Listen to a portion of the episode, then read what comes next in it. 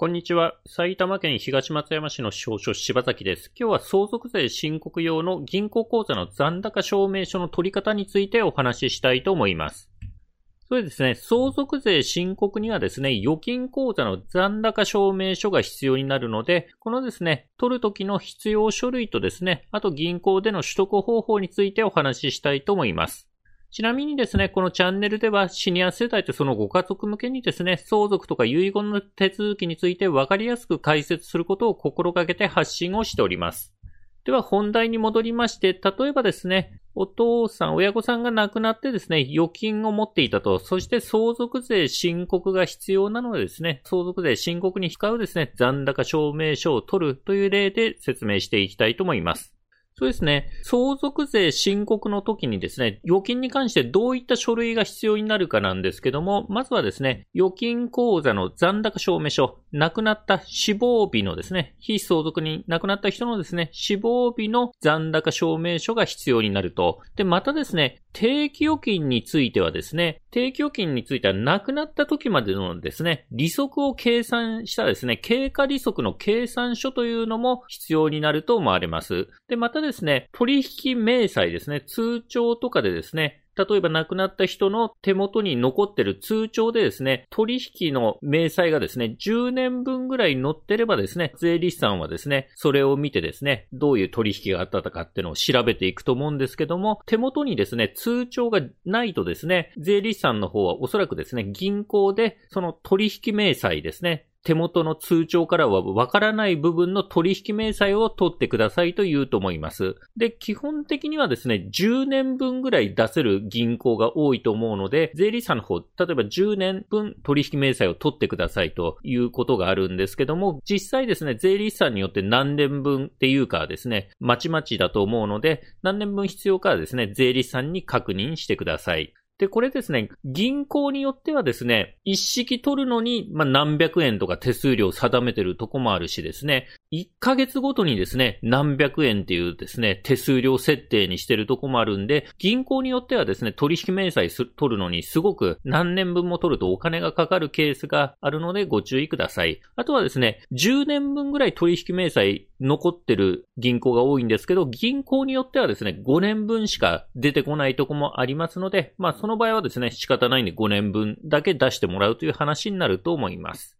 で、この残高証明書をですね、取るときに必要になる書類なんですけども、一般的にですね、その口座名義人が亡くなったことのわかる戸籍謄本が要求されると思います。その死亡の旨が載ってる戸籍謄本。そしてその証明書の発行する人がですね、その亡くなった人の相続人であることがわかる戸籍謄本も要求されると思います。例えば配偶者であればですね、亡くなった人の戸籍謄本取ればですね、その同じ戸籍に配偶者として載ってるしですね、あとは、子供の場合はですね、自分の子供のですね、戸籍謄本取ればですね、父親の欄とか母親の欄に亡くなった人が載ってるので、これでですね、親子関係だってことがわかるかと思います。ただ、相続人がですね、孫であったりですね、大衆相続で孫であったりとか、例えば直系存続とか兄弟姉妹である場合はですね、相続人であるっていう証明の戸籍が多少ややこしくなるんで、まあ、具体的にはですね、その手続きする金融機関でご確認いただければと思います。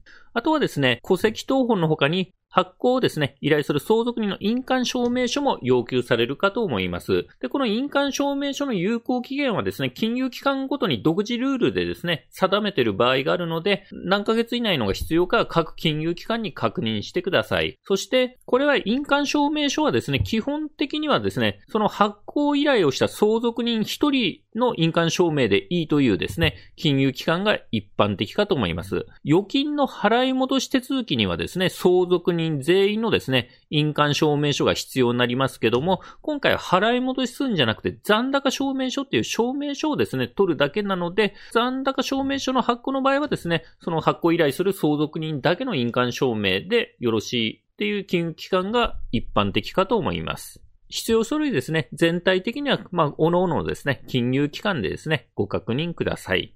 で、金融機関のですね、まあ、実際の手続きどうやるかなんですけど、まずですね、亡くなった人の通帳を見たりですね、もしくは金融機関のホームページを見てですね、電話番号を調べてください。電話番号を調べてですね、そして金融機関に電話しましてですね、相続税申告に使うから、亡くなった人のですね、口座の死亡日時点の残高証明書を取りたいと言ってください。亡くなった時点のですね、残高証明書を取りたいということですね。そして定期預金がある場合はですね、定期預金は利息の計算書も欲しいと。まあ、亡くなった日までのですね、利息の計算書が欲しいということも伝えてください。そして、口座の取引明細も取る場合は、何年何月から何年何月までの口座の取引明細が欲しいと言ってください。まあ、日付をですね、こう指定しないとですね、手元のですね、通帳で、あの、わかる部分の、あの、明細は別にいりませんので、こう、わかんない部分ですね、通帳がなかったりとかですね、一括記帳されちゃってわかんない期間の取引明細を取るようにしてください。で、残高証明書のですね、発行手続きってのは、郵送でできるのか、それとも支店ですね、店舗に行く必要があるのかを電話でまず確認しまして、郵送でできるって言うんだったら、書類をですね、郵送してもらう、必要な書類をですね、用紙を郵送してもらうしですね、支店に行く必要がある場合はですね、予約を入れる必要があるのか、それともいきなり行っちゃっていいのかを確認してですね、予約が必要だといえばですね、まあ、行く日時をですね、調整して予約していただければと思います。あと、金融機関での手続きについてはですね、金融機関所定の用紙にですね、金融機関の職員さんの指示に従ってこう記入したりですね、反抗したりしていくということですね。そして、残高証明書の発行まではですね、一定の日数がかかる場合があるので、例えば手続きして本部とかにこう書類を回してですね、で、後日本部から郵送で送られてきたりとかですね、もしくはまた何日か経って用意できたら指定に取りに来てくださいとかですね、まあ、金融機関によってまちまちかと思うのでですね、適宜話を聞いて対応していただければと思います。そして金融機関に提示したですね、戸籍謄本とかはですね、コピーして原本は返してくれる金融機関が多いかと思いますので、まあ、返してくれるんだったらいろんな金融機関で使い回しができるということになります。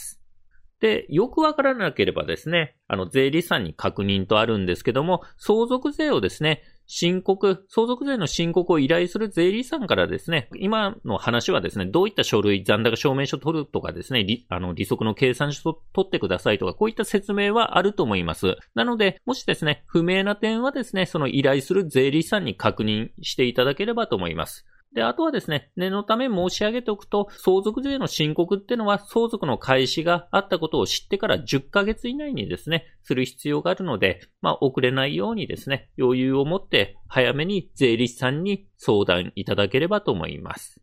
それではですね、今日はですね、相続税申告には預金のですね、残高証明書が必要っていうお話をしまして、その取り方とかですね、必要書類について解説してきました。司法書士柴崎事務所ではですね、不動産の相続手続きとか預金の相続手続きについてですね、ご依頼を受けたまっております。初回面談相談は無料ですので、必要に応じてホームページまたはお電話からご予約いただければと思います。ホームページのリンクはですね、概要欄に貼っております。埼玉県東松山市の司法書士柴崎でした。ご視聴ありがとうございました。